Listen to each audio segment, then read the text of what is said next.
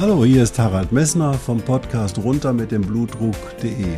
Dich zum Kapitän deines Blutdrucks zu machen, ist das Ziel dieser Podcast-Reihe. Du wirst in den vielen Folgen sicherlich die Themen finden, die dich für deinen Blutdruck interessieren. Ich wünsche dir viel Spaß dabei.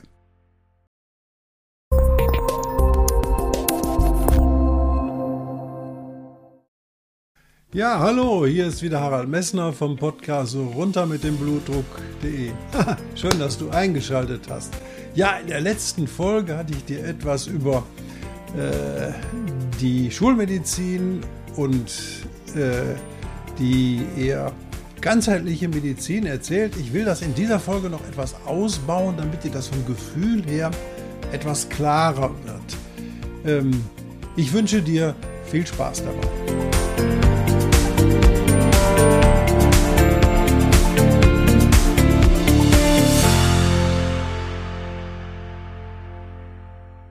Symptombefreiung im Gegenteil zu der Heilung. In der letzten Folge hatte ich dir bereits dargestellt, wie sich die Schulmedizin deinem Hypertonus oder deinem hohen Blutdruck nähert.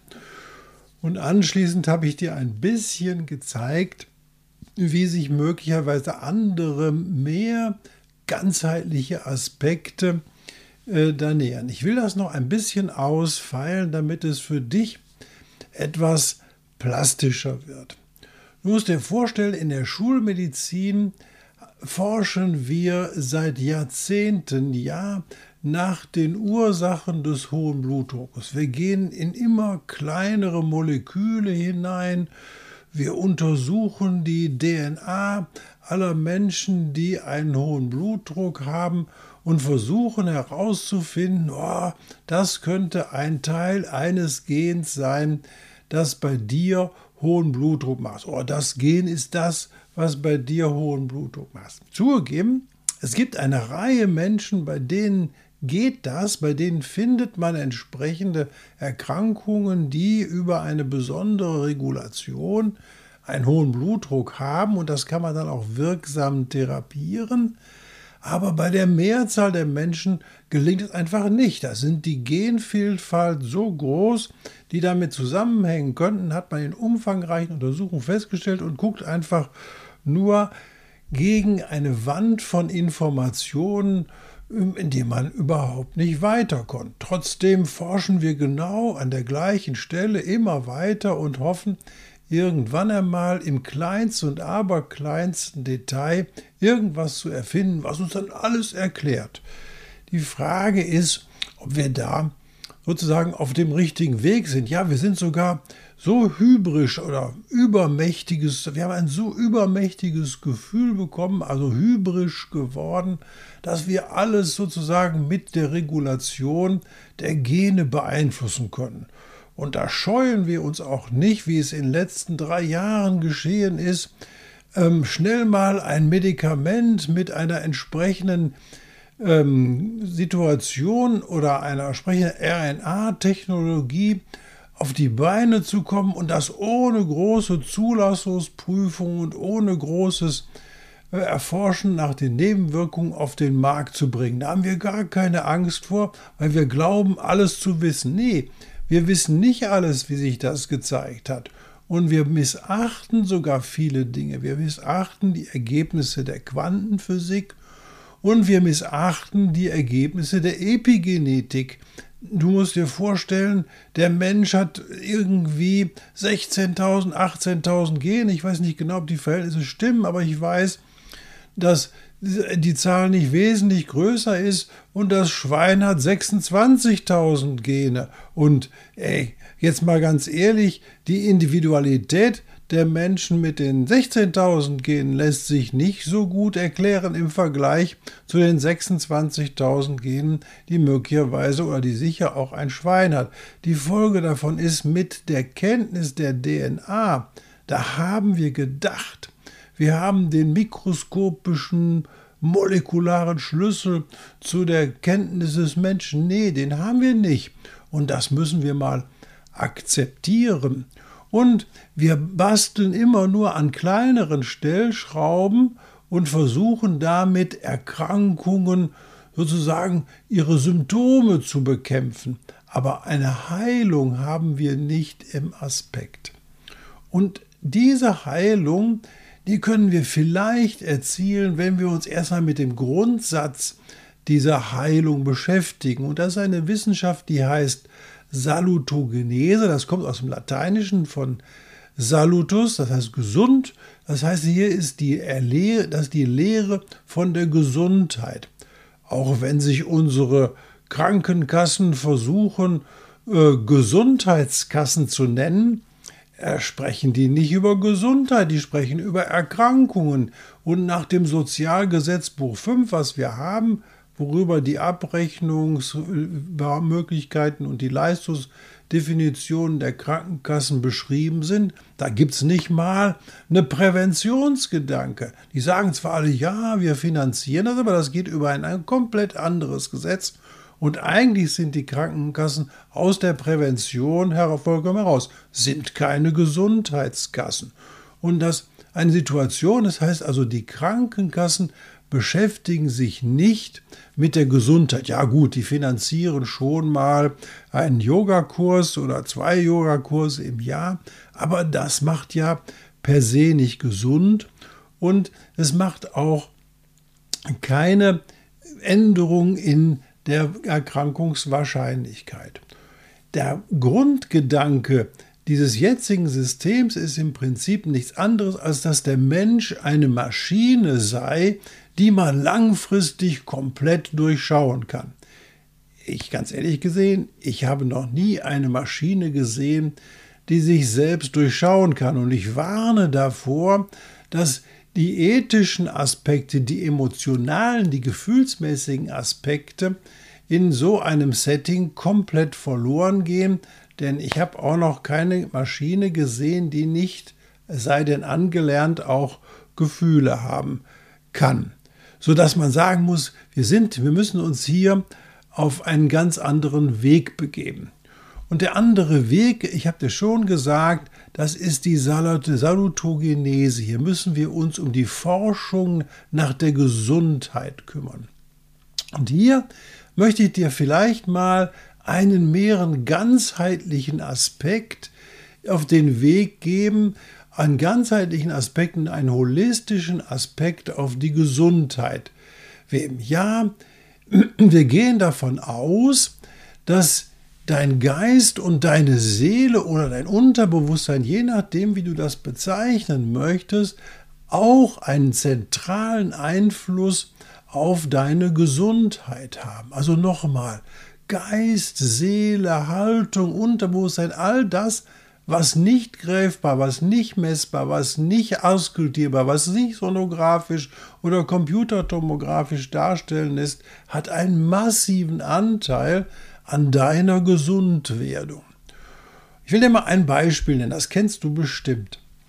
Wenn du in einem Raum sitzt und unterhältst dich mit einigen Leuten und hast eine gute Stimme in dem Raum und plötzlich kommt eine Person in den Raum, die sagt nichts, die kennst du nicht, aber plötzlich kippt das gesamte Gefühl in diesem Raum. Das heißt, diese Person, die dort reinkommt, die du nicht kennst, die vermittelt dir allein durch ihre Anwesenheit ein Energiegefühl, möglicherweise so ein schweres Gefühl, oh, was passiert denn jetzt? Was will der denn jetzt? Oder hat eine positive Ausstrahlung. Und diese Ausstrahlung, das, das, was wir im Prinzip nennen, ist das, was der Mensch ausstrahlt. Das ist eine Energie. Oder vielleicht noch ein anderes Beispiel. Ich habe eine Vorlesung gesehen, das war super interessant. Da hat ähm, der Referierende einen Studenten gebeten, ja, mal den Saal zu verlassen. Und der Student hat den Saal verlassen. Und dann hat er der, dem Auditorium erklärt, ja, er wird den Student gleich reinbitten. Und dieser Student soll anschließend sozusagen eine halbe Minute den Stuhl, einen einen kleinen Stuhl geradeaus vor sich hochhalten.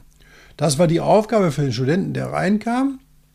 Und Er bat dann das Auditorium, feste daran zu glauben, nichts zu sagen, einfach nur feste daran zu glauben, dass der Student nicht in der Lage sei, diesen Stuhl 30 Sekunden lang hochzuhalten. Sie durften keinen Laut geben, sie durften nichts äußern, sie saßen einfach nur still da.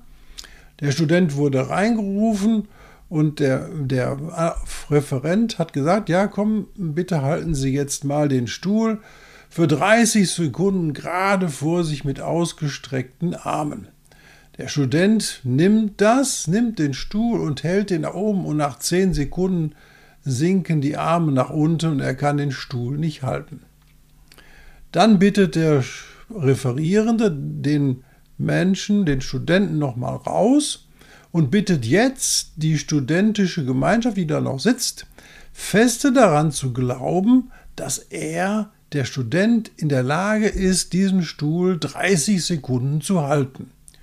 Er holt den Stuhl, den, den Studenten wieder rein und wenn der Student, als der Student reinkommt, dann hält, nimmt er den Stuhl in die Hand und er kann ihn 30 Sekunden lang oben halten.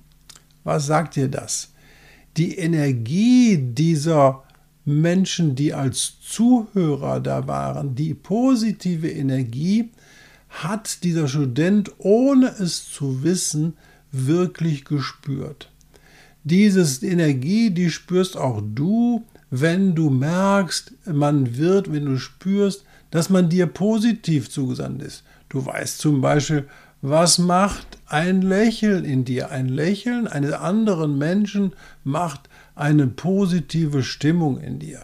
Da kann man sich nicht davor wehren. Das ist ganz einfach, kannst du dich nicht vorwehren. Das bedeutet, wir Menschen sind nicht nur Maschine, sondern wir sind Geist, wir sind Seele und wir sind natürlich auch Körper.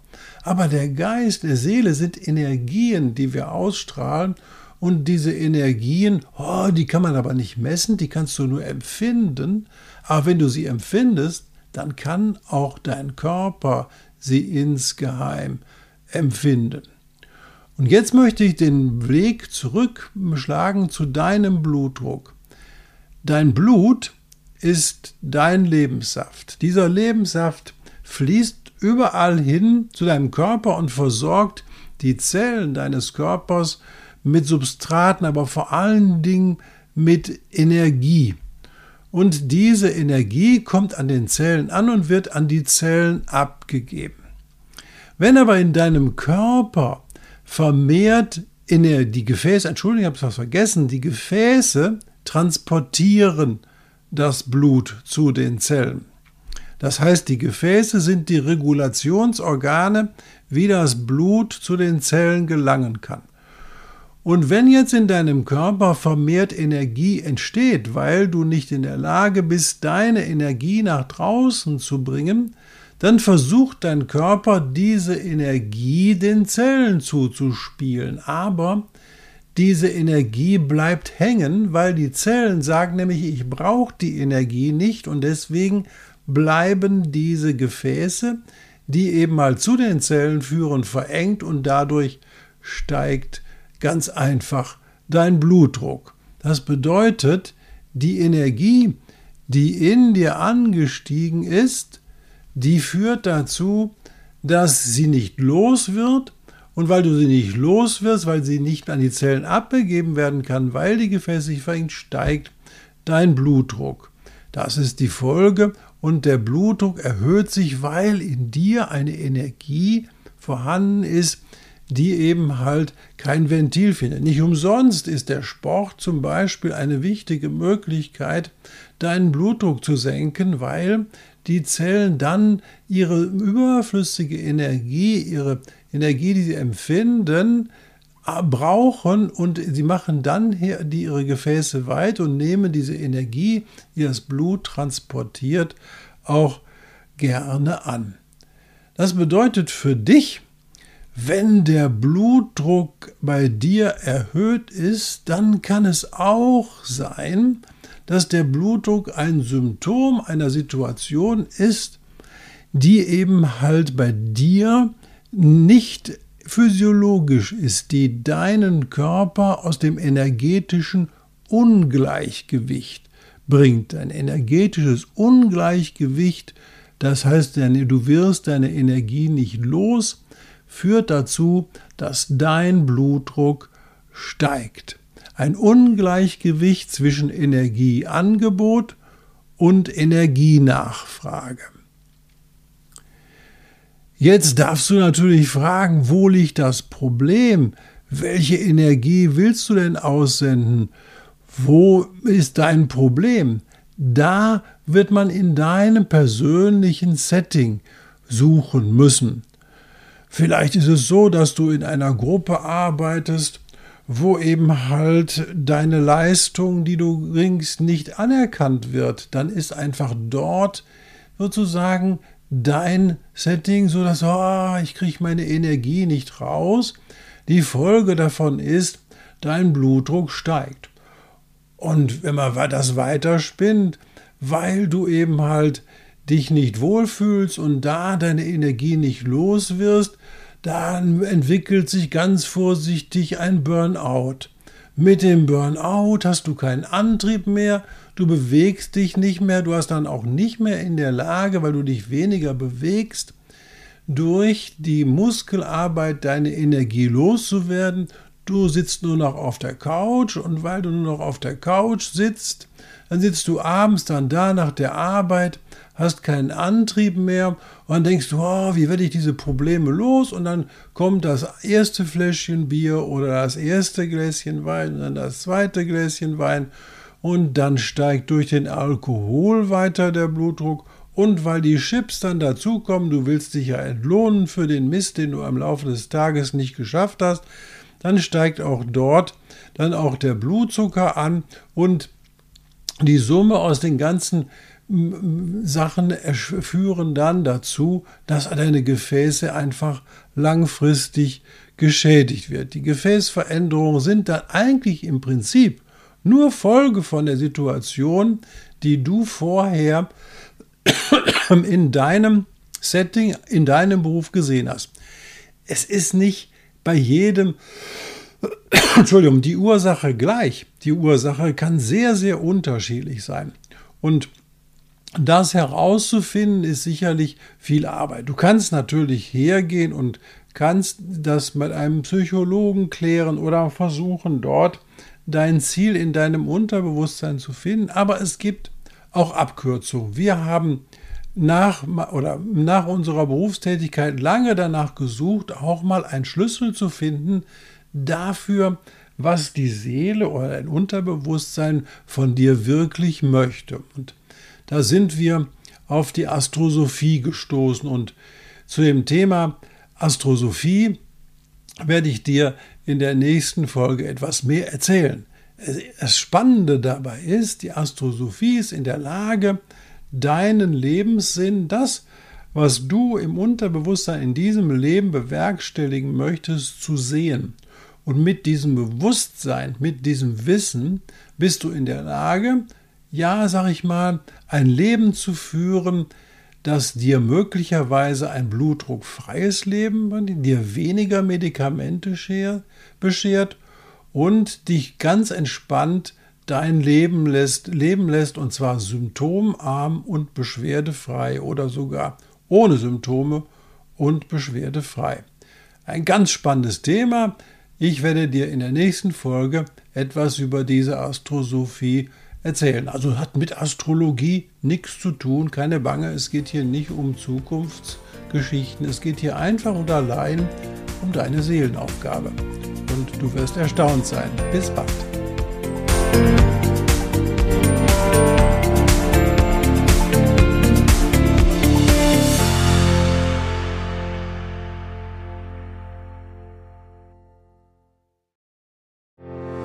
Ich hoffe, diese Podcast-Folge hat dir genauso viel Spaß gemacht wie mir.